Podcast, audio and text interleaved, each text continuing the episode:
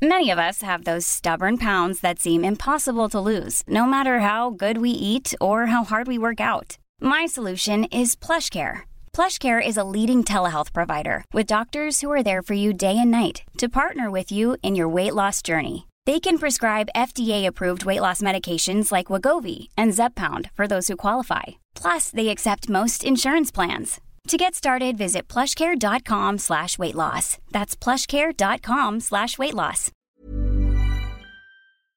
Porque el mundo actual no se entendería sin la economía y los negocios. Acompaña a Mario Maldonado, el columnista de negocios más joven y objetivo del periodismo financiero, en su programa Bitácora de Negocios.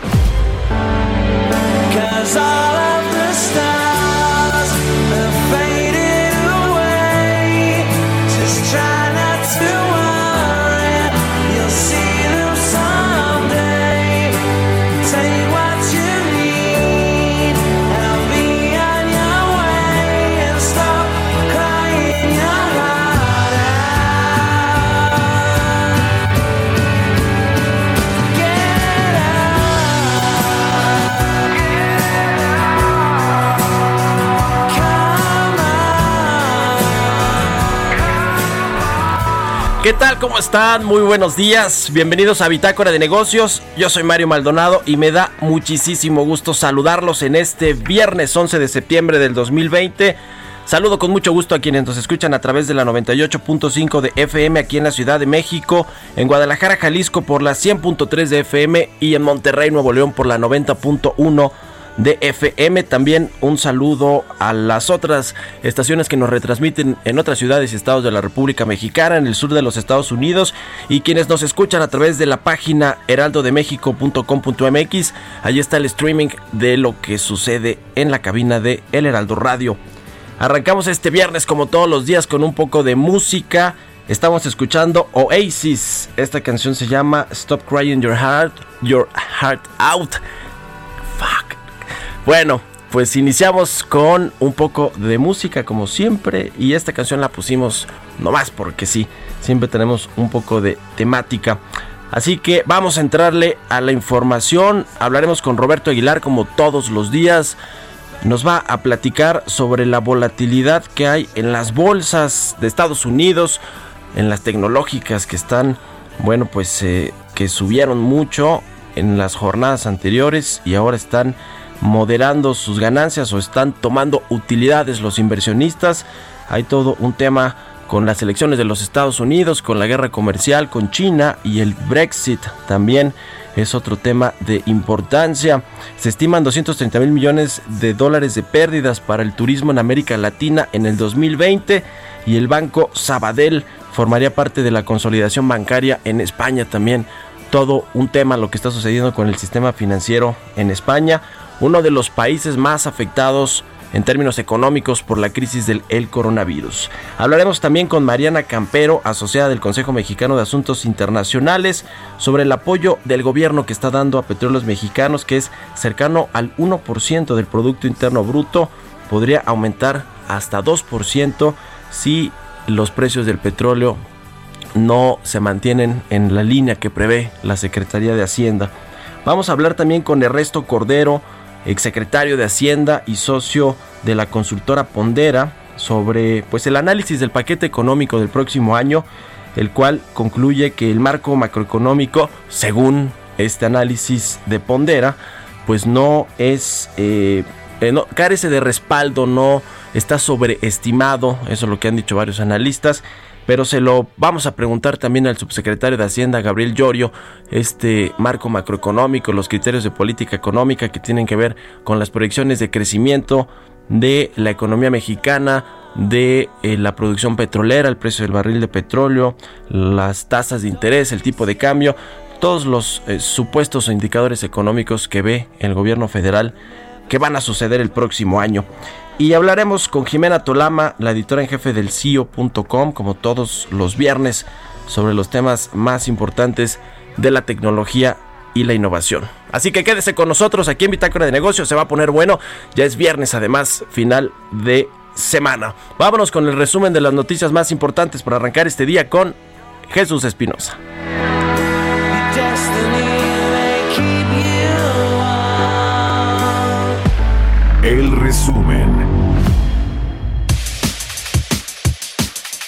Secretario de Hacienda Arturo Herrera sostuvo que el ahorro en el sistema de pensiones va a duplicar en unos años los fondos disponibles para la inversión productiva en México, gracias a los resultados que tendrá la iniciativa de reforma al sistema de pensiones. Carlos Romero Aranda, titular de la Procuraduría Fiscal de la Federación, afirmó que el gobierno federal está haciendo un gran esfuerzo para la recuperación y para ello, el paquete económico 2021 será un catalizador importante para impulsar el crecimiento. El Banco de México consultó a los directivos empresariales sobre el horizonte en el que esperan alcanzar los niveles de ventas que registraron antes del inicio de la pandemia y donde la mayoría prevé que sea en 2021. Daniel Chiquiar, director general de estudios económicos del Banco de México, dijo que más que hablar del presupuesto lo que se necesita es una recuperación del empleo, de los ingresos y de la inversión.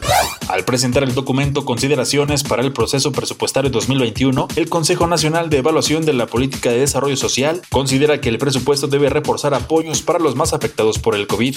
El titular de la Secretaría de Comunicaciones y Transportes, Jorge Arganes Díaz de Leal, dio positivo a COVID-19. El funcionario de 77 años de edad se encuentra atendiendo las recomendaciones médicas y las medidas de aislamiento, por lo que trabajará a distancia. Bitácora de negocios en El Heraldo Radio. El editorial.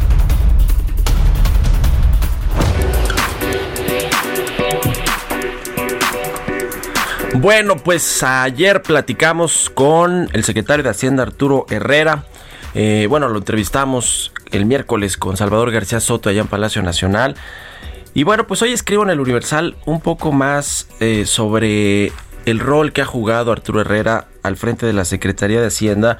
¿Cómo va a ser recordado Arturo Herrera? Yo creo y yo he platicado casi una decena de veces con él desde que comenzó este gobierno de la Cuarta Transformación, que va a pasar a la historia, va a ser recordado como el secretario de Hacienda que tuvo pues prácticamente todo en su contra y estoy hablando desde las decisiones de política económica que toma el presidente López Obrador, que pues no entiende mucho de la ciencia económica, pero tiene es pragmático en ese, en ese sentido y tiene pues y, eh, alguna intuición de lo que él cree que se debe hacer para ayudar a las clases eh, sociales más desprotegidas, para evitar que la distribución del presupuesto y del gasto público quede en pocas manos, que yo creo que eso es muy loable, y también pues para eh, enfocar parte del presupuesto público a los programas sociales, que esa es una bandera que trajo desde su campaña, no es algo nuevo, no es algo que nos haya sorprendido, y contra eso ha tenido que lidiar eh, eh, Arturo Herrera y ha tenido que negociar con él. Yo en algunas de las primeras veces que platicamos, precisamente le, decía si sabía decirle que no al presidente López Obrador, como pues tiene que hacerlo cualquier secretario de Hacienda, y él me decía que sí sabía cómo decirle que no, pero había que negociar con Andrés Manuel López Obrador, como ya lo hizo cuando fue eh, subsecretario de Hacienda y luego secretario de Finanzas en el entonces gobierno del Distrito Federal. Eh, por otro lado, dice Arturo Herrera que no me digan que no hubo un plan contracíclico, primero porque no es un problema cíclico de la economía, es decir, no hay una crisis estructural como la que tuvimos en el 2008, 2009, donde el sistema financiero afectó al resto de la economía y contagió a prácticamente todos los sistemas financieros del mundo, dice Arturo Herrera, Además de todo, sí hubo un plan contracíclico y fue utilizar los guardaditos, los fondos de estabilización de ingresos presupuestarios, los fondos de estabilización para las entidades federativas, el fondo petrolero y todos estos en lugar de salir a contratar deuda como lo hicieron prácticamente todos los países del mundo. Así que dice, no me digan que no hay plan contracíclico porque sí lo hubo si fue acertado o no, si al final la estrategia va a funcionar o no en el mediano plazo, digamos, en este año ya vamos a caer entre 8 y 10% en el Producto Interno Bruto, pero está por verse si va a funcionar o no la estrategia. Ahora, lo que a mí sí me queda claro y ahora que por cierto Luis Videgaray, el exsecretario de Hacienda, eh, lo están queriendo echar del MIT porque pues está envuelto en estos asuntos de corrupción de alguna manera u otra con Emilio Lozoya y todo este asunto de Pemex y de Odebrecht y el financiamiento ilegal a la campaña de Enrique Peña Nieto, bueno, lo quieren echar allá donde imparte clases, es catedrático de la Universidad del MIT, donde estudió su doctorado, por cierto, igual que su mentor Pedro Aspe, pero bueno, él sí fue, él sí es de los tecnócratas neoliberales que se rigen con lo que dice el libro no le importa nada más.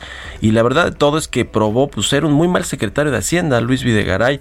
eh, no solo por estos aires de grandeza intelectual y moral que con los que gobernaba, que se sentía el vicepresidente, y lo era en términos prácticos, pero además de todo fue criticado por su propio mentor y profesor eh, y yo diría que padre de los tecnócratas neoliberales de la época reciente por Pedro Aspe, quien consideraba que fue un mal secretario porque manejó mal la política económica, porque endeudó al país eh, de forma muy importante y eso no se reflejó ni en crecimiento ni en mejores condiciones para la población.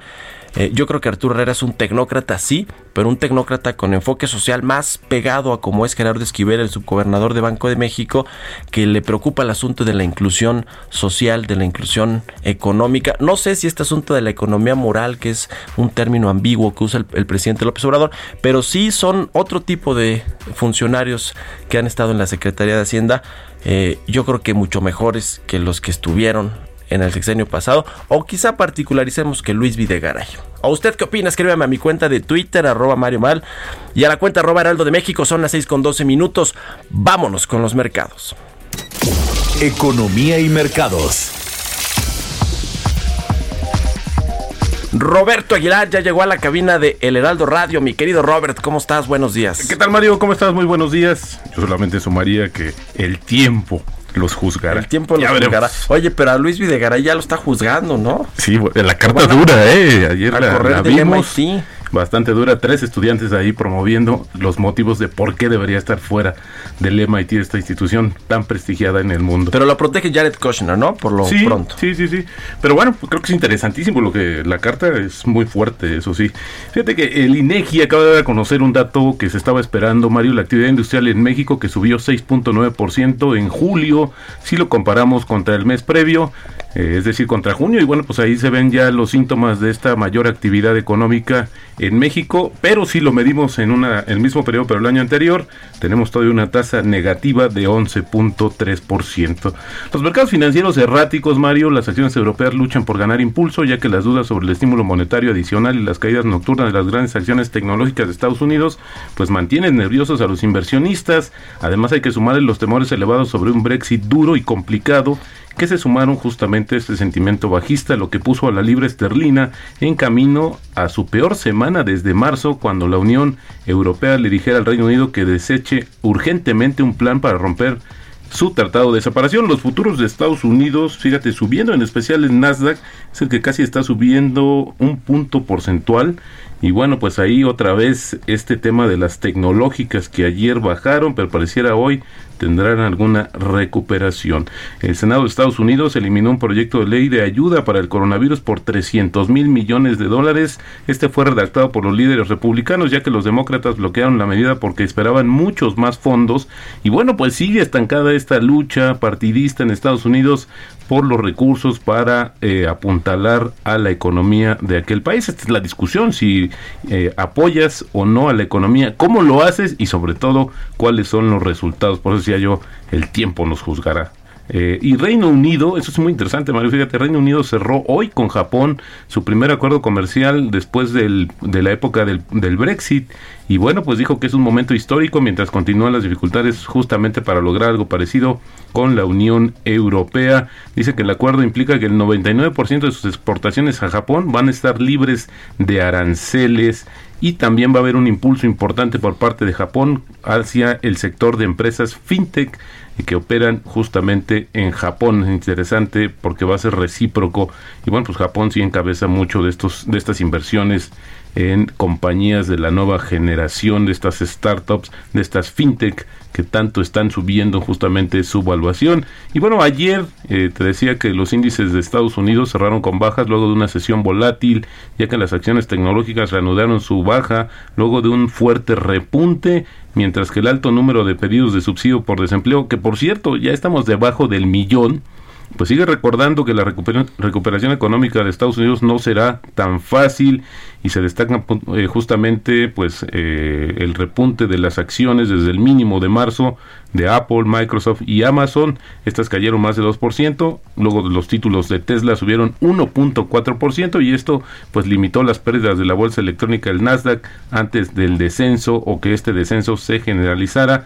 Los pedidos iniciales de subsidio por desempleo, te comentaba Mario, en Estados Unidos, pues sumaron la cifra ajustada por estacionalidad, estacionalidad de 884 mil en la semana que concluyó el 5 de septiembre. Y bueno, ayer, fíjate, el tema del Banco Central Europeo, luego de este anuncio que la política monetaria la mantuvo estable, pero luego las declaraciones que hizo justamente la cabeza de este Banco Central Europeo, que es Christine Lagarde, pues eh, hizo que el euro tocara su máximo nivel en una semana. Esto le pega al euro perdóname, al dólar y favorece a nuestro tipo de cambio. De hecho, en estos momentos, Mario, el tipo de cambio está cotizando en 21.29 ya tenemos una apreciación en el, en el mes de 2.64% y en el año la pérdida sigue siendo todavía de 12.52.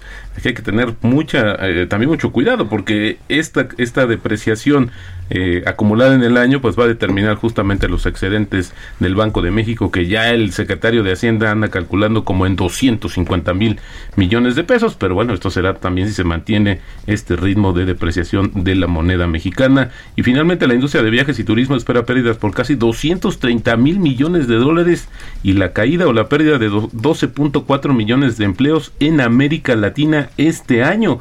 Este pues va a ser un golpe muy importante que va a afectar a unos dos tercios de los empleos y de la actividad del turismo regional este año, según datos de esta este Consejo Mundial del Viaje y el Turismo que encabeza justamente quien fuera la titular de la Secretaría de Turismo en México, en algún momento Gloria Guevara, y hace eh, destaca mucho la importancia de México, de ese sector, pues que hoy eh, pues está sufriendo y padeciendo las secuelas de este tema de las restricciones de viaje por el tema del coronavirus.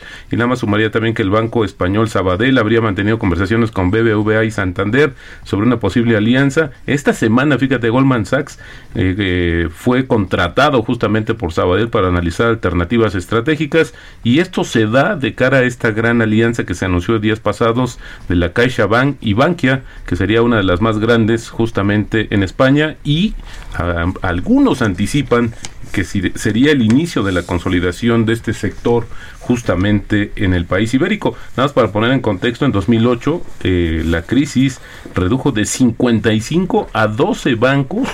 Eh, ese fue el resultado justamente de esta situación en su momento y el Banco Santander, hablando también de España y de bancos, duplica su inversión en, los fin, en las fintech hasta 400 millones de dólares con el lanzamiento de un nuevo fondo de capital emprendedor que sustituye a Santander Innoventure, se llama Mouro Capital, así se llama el nuevo fondo que va a gestionar de forma autónoma, invertirá en empresas de la nueva creación de fintech o de sectores similares con rondas de financiamiento de hasta 15 millones de dólares. Y bueno, sí, y el tipo de cambio se sigue ajustando, Mario, 21, 28, así es como inicia operaciones nuestra moneda mexicana.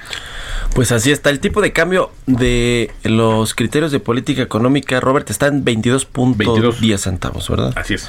¿Y qué tal? ¿Cómo lo ves? Pues yo creo que esto va a depender más bien de cómo se vaya comportando la economía de Estados Unidos. yo, yo, lo que pienso, Mario, es que en la medida en que la, Reserva Federal dé señales de un cambio de su política monetaria cuando crea que ya se ha encaminado la recuperación de Estados Unidos, pues sí tendrá que hacer una pausa en los ajustes de su tasa de referencia o e incluso incrementarlas. Esto atraería más inversión, saldría de alguna manera de los mercados bursátiles, se irían a, instrumentos de renta fija más seguros y esto pues... Eh, eventualmente sí podría hacer que se apreciara el dólar eh, en el mundo. Pues ahora también hay muchas muchas críticas sobre la posición que tomó ayer el Banco el Banco Central Europeo y aunque sí es importante comentar que a ningún país le, le conviene la apreciación de su moneda, más ahora que los intercambios comerciales están demasiado bajos y que van a depender mucho de cómo se comporte o cómo se, eh, se desarrolle la recuperación de todas las economías a nivel global. Gracias, Robert. A contrario, muy buenos días. Roberto Aguilar, síganlo en Twitter, Roberto AH, son las 6 con 20 minutos. Vamos a otra cosa.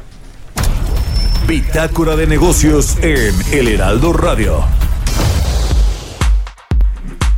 Está en la línea telefónica Mariana Campero, asociada del Consejo Mexicano de Asuntos Internacionales de Comexia, quien me da mucho gusto saludar. ¿Cómo estás, Mariana? Muy buenos días. Mario, al contrario, el gusto es mío. Oye, ¿cómo ves el tema de petróleos mexicanos que parece que es un barril sin fondo? Se le eh, da un presupuesto importante y no se descarta que se le pueda hacer más inyecciones de capital a lo largo del año. ¿Cómo lo ves? Exactamente. Eh, mira, el presupuesto que presentaron, eh, que presentó el secretario de Hacienda al Congreso, realmente parte de varias premisas consideradas, yo creo, como inciertas y algunas lucen optimistas, principalmente la parte de los ingresos tributarios y la parte del petróleo. O sea, es un presupuesto que, que, vemos que está, el gobierno le quiere destinar aproximadamente un por ciento del PIB a Pemex, lo cual evidentemente podría aumentar si se fueran a caer los precios del petróleo. En este presupuesto también este, varios eh, expertos estiman que el precio con el que se están basando el presupuesto puede llegar a ser optimista. Para este año lo tienen en 34, para el año que entra lo tienen en 42 este, y, eh, no, no queda muy claro si se van a seguir llevando a cabo las, las coberturas o si se van a adaptar dependiendo de, de, cómo se muevan estos precios. Lo que estamos viendo aquí es, em, y, y, lo estamos viendo no solamente con las calificadoras, pero también incluso con el, el Departamento de Estado en Estados Unidos, que están están realmente sorprendidos de que eh, de cómo el, gobierno mexicano le quiere seguir inyectando dinero bueno al malo.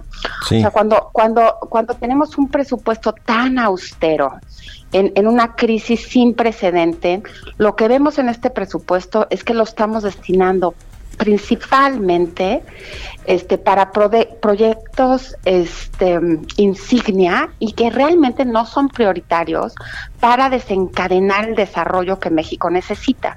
O sea, por ejemplo, regresando al tema de Pemex y petróleo, el destinarle 8 billones de dólares a una refinería que ni siquiera queda claro este, la eficiencia y, la productividad que va a tener México en este campo, eh, suena suena bastante bastante mm, pues realmente poco hace poca poca lógica económica no sí. El departamento de Estado ayer publicó un, un informe que realmente me parece muy importante señalarlo porque habla sobre este clima de inversiones en México y apunta a la incertidumbre de canalizar recursos de inversión a México cuando estamos viendo un gobierno este que hace cambios regulatorios realmente sin, sin estar ajustado a la ley, que está renegociando contratos, además de que nos habla de esta inestable salud financiera de Pemex.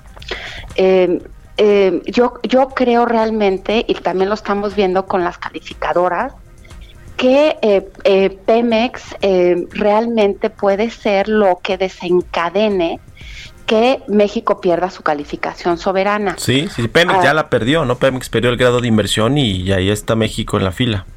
Correcto, o sea, Pemex ya perdió su grado de inversión, lo cual este hace que billones de dólares de este de dólares se salgan de, de, de, la deuda de, en bonos de Pemex.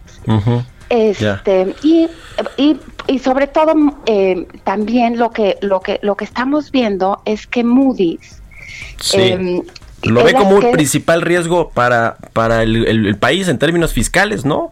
Nos, tenemos que ir a una pausa, Mariana, pero a ver si retomamos pronto la, la comunicación. Te agradezco mucho que nos hayas tomado la llamada. Buenos días. Al contrario, te lo agradezco y mucho uh, buen día para todos. Mariana Campero de Comex y vamos a hacer una pausa rapidísima. Regresamos.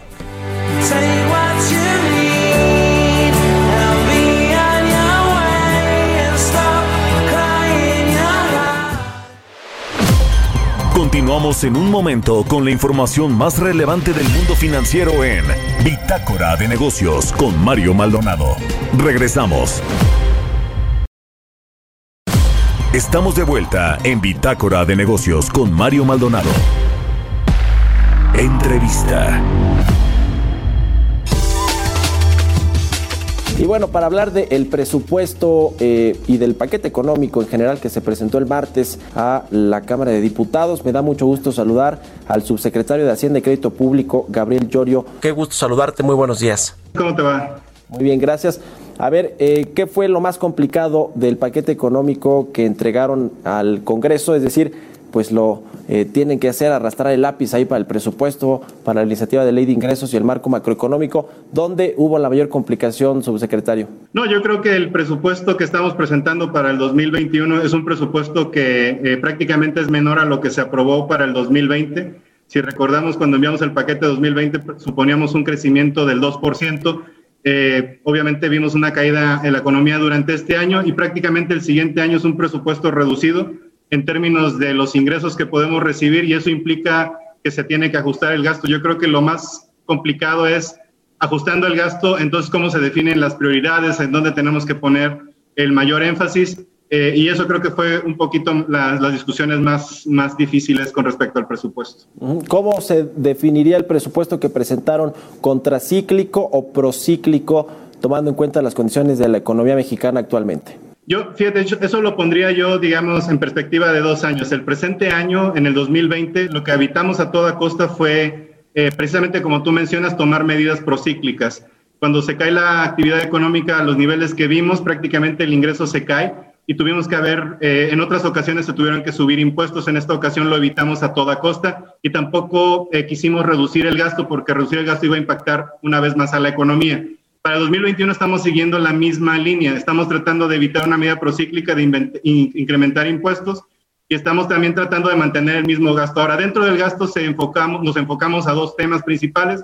Uno es que tenemos que seguir atendiendo la pandemia, porque la pandemia va, el coronavirus va a continuar, digamos, presente en el siguiente año. Y el segundo es contribuir precisamente al crecimiento. Por lo tanto, se incrementó el gasto en infraestructura en 5% y en inversión física también se incrementó en 8%.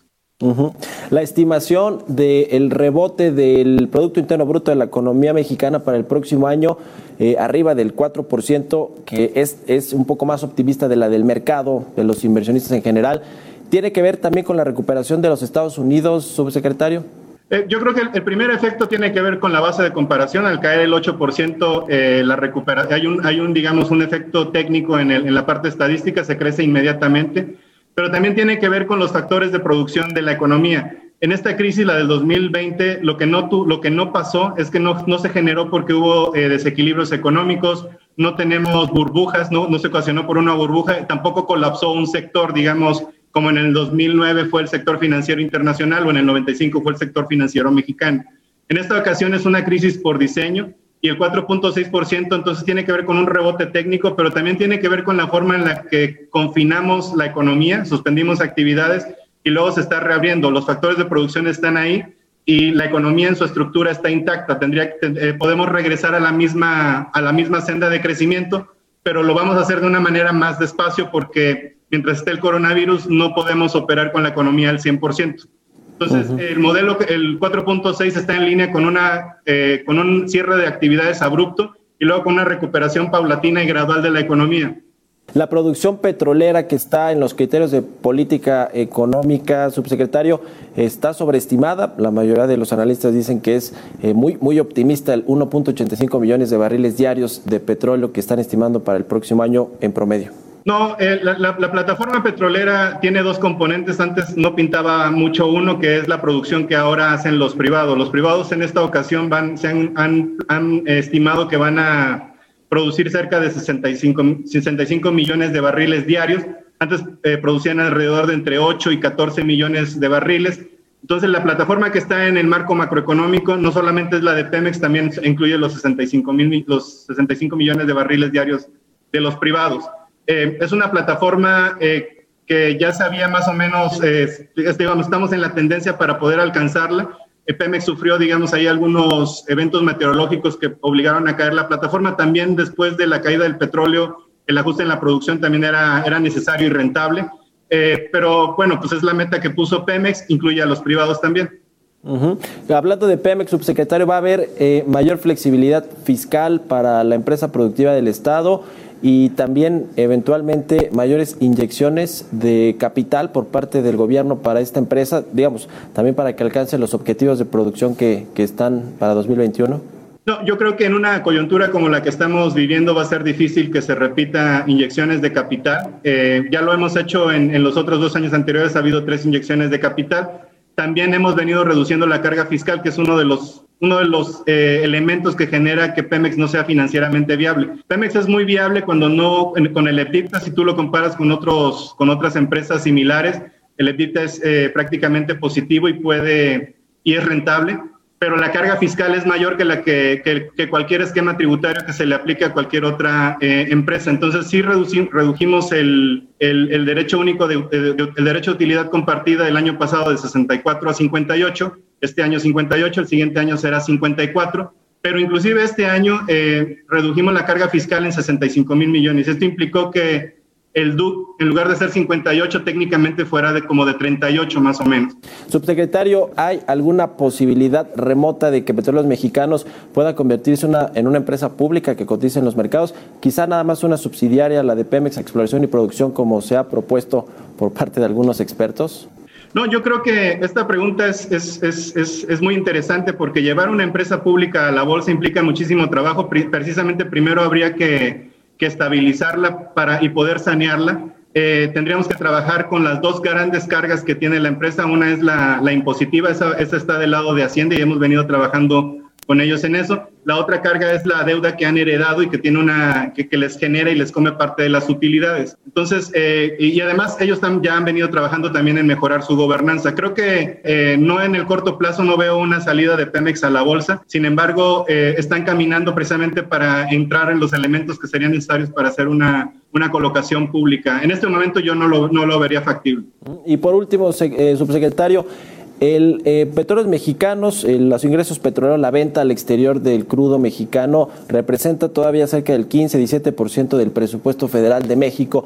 El presidente López Obrador ha dicho que quiere, que quiere que seamos autosuficientes y que eventualmente no vendamos petróleo al exterior y lo refinemos en México. ¿Cómo se va a cubrir este 15-17% que todavía representan los, los ingresos petroleros? No, de hecho, eh, el modelo al que, al que se está transitando en esta administración es un modelo de integración vertical. O sea, Pemex extrae petróleo, lo, primero hace exploración, lo extrae y luego lo produce. La integración vertical sería lo que produces, lo tendrías que refinar. En, esta, en este modelo de negocio, lo que sería importante es tener una política adecuada de precios de transferencia, que la tenemos actualmente, nada más que el petróleo se vende al extranjero. Si se vende en el mercado local para buscar la autosuficiencia, que es la que se ha planteado en esta administración, eh, la política de precios de transferencia tendría que, que estar referenciado el precio del petróleo al precio internacional, como lo estamos haciendo actualmente con la mezcla mexicana, tomando proxies, por ejemplo, con el WTI, más el margen que tenemos de refinación para el precio de la gasolina. De tal manera que el precio de la gasolina tendría que incorporar el precio de transferencia con referencias internacionales, aunque lo vendamos en el mercado local. Y de esa manera eh, podríamos mantener los flujos de la empresa en pesos y mantener la participación eh, del flujo que, que se le otorga, digamos, a la federación. Ahora, ese es un tema que hay que abordar porque precisamente lo que queremos es despetrolizar las finanzas públicas en el futuro. Que así ha venido pasando en los últimos años. Pues muchas gracias, subsecretario Gabriel Llorio. Muchas gracias por invitarme. Un saludo a tu auditorio también. Gracias, hasta luego. El subsecretario de Hacienda, Gabriel Llorio.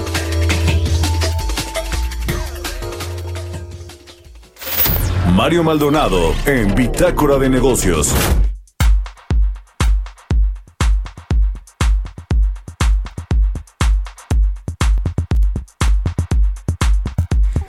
Bueno, pues ahí escuchamos al subsecretario de Hacienda, Gabriel Llorio, hablar sobre este paquete económico del próximo año, el presupuesto, la iniciativa de ley de ingresos y el marco macroeconómico. Pero para abordar también este asunto, me da mucho gusto saludar en la línea telefónica a Ernesto Cordero, socio de eh, Pondera y exsecretario de Hacienda, ex legislador. Eh, ¿Cómo estás, Ernesto? Qué gusto saludarte. Muy buenos días. Hola Mario, muy buenos días, gusto saludarte. Pues a ver, ¿cómo ves el paquete económico en términos generales eh, que presentó Hacienda para el próximo año? Mira, yo te diría que lo veo muy preocupante y te voy a decir tres razones por las cuales creo que es preocupante el paquete económico. El primero es que están sobreestimados los ingresos y no se van a cumplir. El segundo es que el gasto y la inversión considerada pues difícilmente van a promover crecimiento económico y el tercero es que los balances no se van a cumplir y sí estamos en un riesgo importante de perder el grado de inversión para el 2021. Entonces, eh, me parece que, pues sí, es un paquete eh, que no resuelve las cuestiones estructurales de la economía mexicana y tampoco se pretende que se resuelvan en un paquete económico, pero que dada como fue construido difícilmente va a ayudarnos a librar el 2021.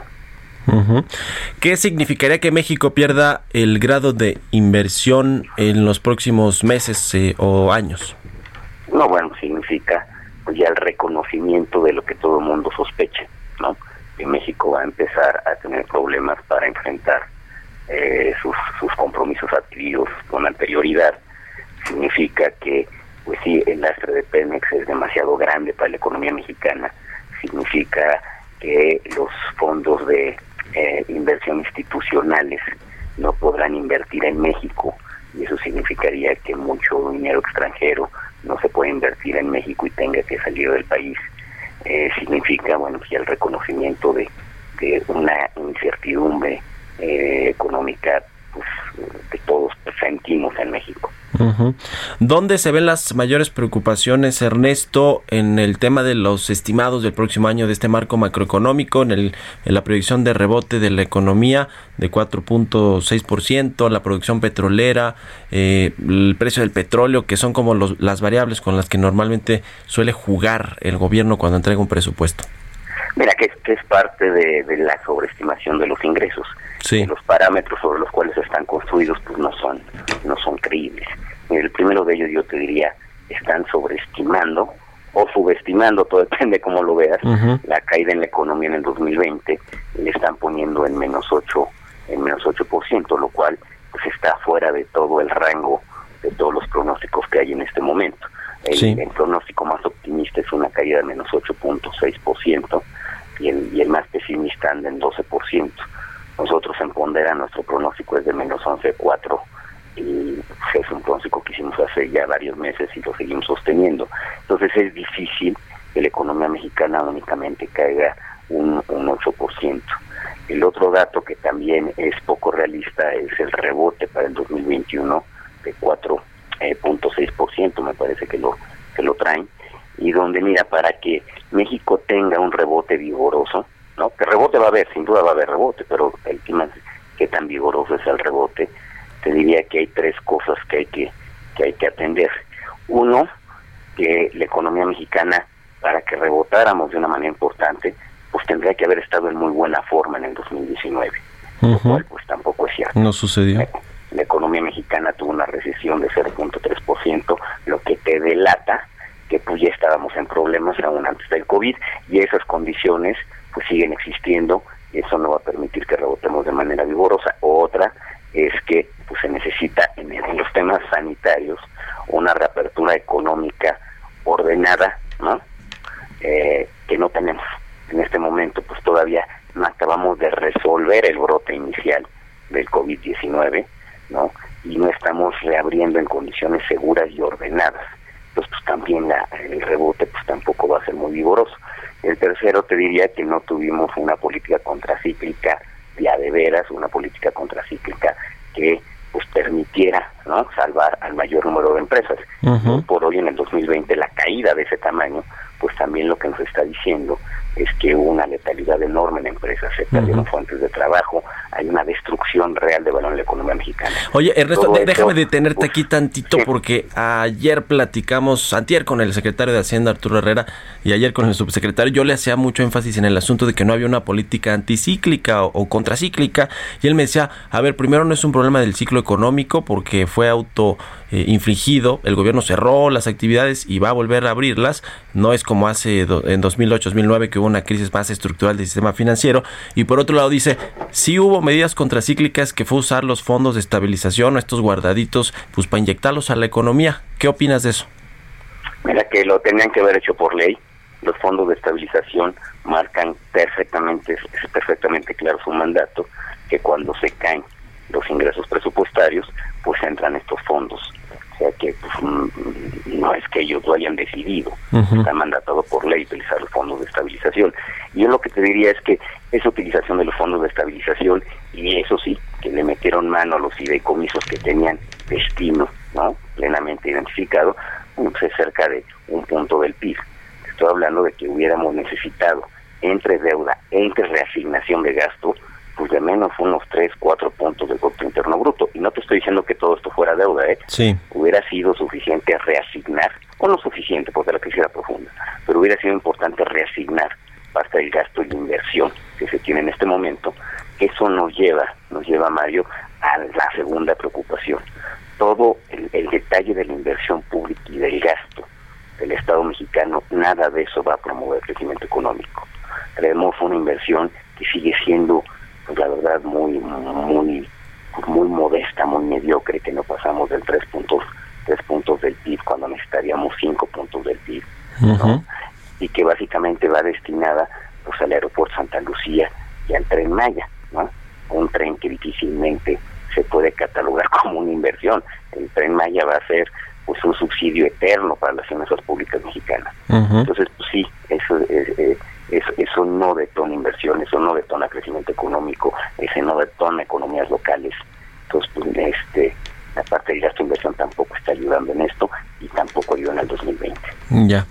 Bueno, pues ya veremos qué ajustes le hacen los legisladores, el Congreso, los diputados, los senadores y cómo queda este paquete económico del próximo año y también pues qué ajustes se le va haciendo eh, sobre la marcha en el 2021 pues para que sea más realista con el escenario del próximo año. Muchas gracias Ernesto Cordero. Gracias y buenos días. Un abrazo, el secretario de Hacienda y socio de la consultora Pondera. Son las 6 con 47 minutos ya. Vamos a otra cosa. Innovación.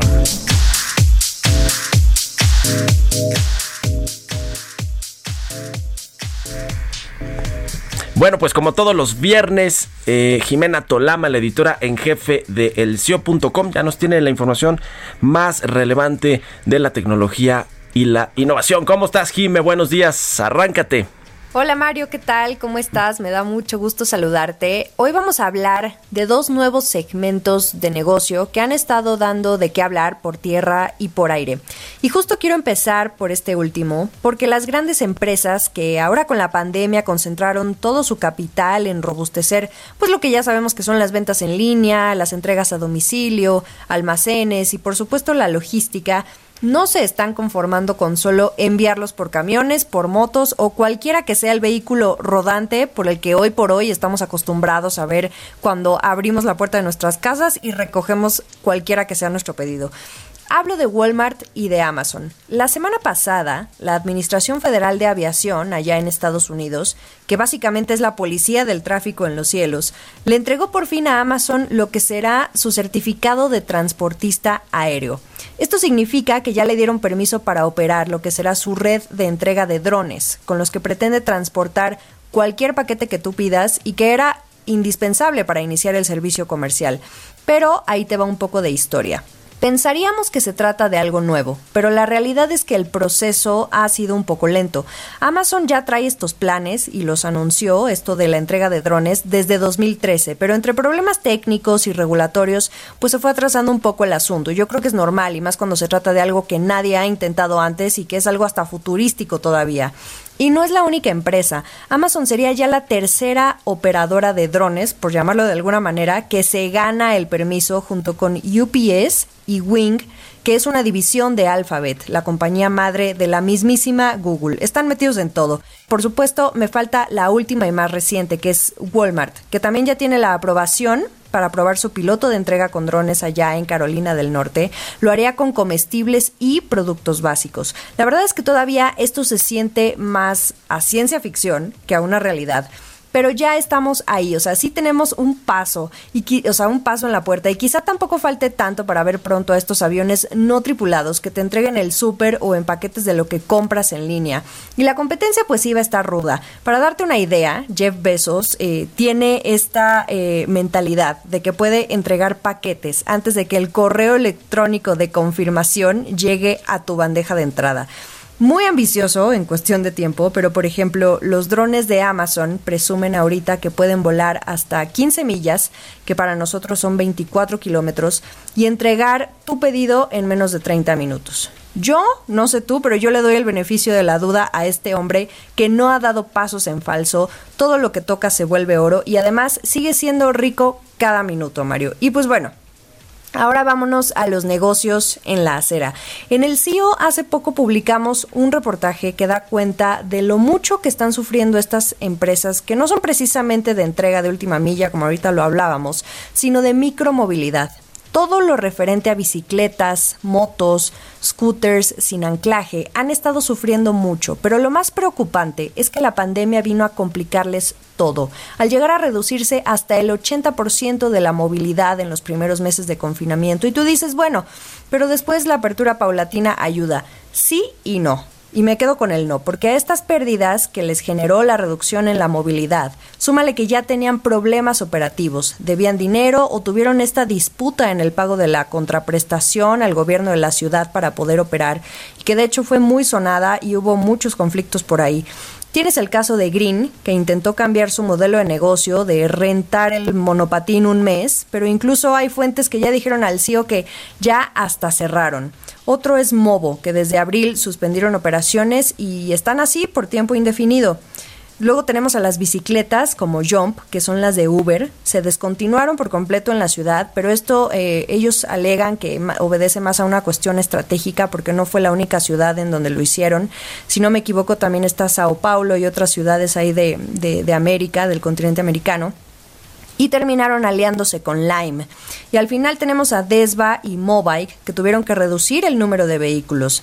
La verdad es que el panorama es incierto y definitivamente eh, pues sí se da un paso atrás en lo que venía siendo un crecimiento evidente de estos nuevos negocios y no sabemos en qué acabará la historia hasta que como en todo no veamos para cuándo salgamos a las calles como antes. Y finalmente, para pasarnos un poco este trago amargo, la noticia de la semana. Hace poco, en este mismo espacio, platicábamos de Nicola, y de estas alianzas que las grandes automotrices estaban haciendo con empresas tipo Tesla. Pues uno de sus rivales potenciales justamente se está fortaleciendo para enfrentar a Elon Musk y eso lo hará precisamente Nikola con General Motors, que el lunes anunció que la armadora le invirtió 2 mil millones de dólares. Recordemos que es una empresa que fabrica camiones eléctricos y apenas salió a bolsa en junio pasado. Ahora, ¿cuál es el trato? General Motors va a fabricar los modelos de Nikola a cambio de una participación del 11%, pero hay un pequeño problemita a futuro porque en esta carrera por la innovación automotriz entre la vieja y la nueva guardia también se tropiezan. La camioneta Badger de Nikola, eh, que es justo este eh, camión eh, eléctrico sustentable, eventualmente podría competir con los de la armadora. Lo cierto es que hay mercado para todos y apenas estamos viendo lo que a la larga sí será una completa reconfiguración del mercado automotriz en el mundo, Mario. Entonces, muchas noticias que nos interesan a todos, así que no dejen de seguir esta información que cubrimos en el CIO.com. Eh, síganos en Twitter como arroba el CIO y a mí me encuentran tal cual como arroba Jimena Tolama para poder seguir la conversación por allá, Mario. Y nos escuchamos el próximo viernes con muchísimo gusto. Muchas gracias, Jime. Jimena Tolama, editora en jefe de elcio.com. Oiga, ya casi nos despedimos, pero déjeme darle esta noticia importante. Ayer eh, Citigroup eligió a Jane Fraser como su nueva CEO para suceder a Michael Corbett. Es la primera mujer que va a pues dirigir un banco internacional, sobre todo un banco de este calado como Citigroup. Ya hay una presidenta del Banco Santander que se llama Ana Botín, pero más bien es una heredera, así que pues buena noticia. Con esto llegamos al final de Bitácora de Negocios. Muchas gracias por habernos acompañado. Nos acompañó aquí Diana Chávez también, una persona especial que nos va a venir a dar los deportes, ¿verdad, Chucho? En algún momento ya lo veremos. Bueno, pues gracias por habernos acompañado. Quédese aquí en el Heraldo Radio con Sergio Sarmiento y Lupita Juárez y nosotros nos escuchamos el próximo lunes tempranito a las 6. Muy buenos días.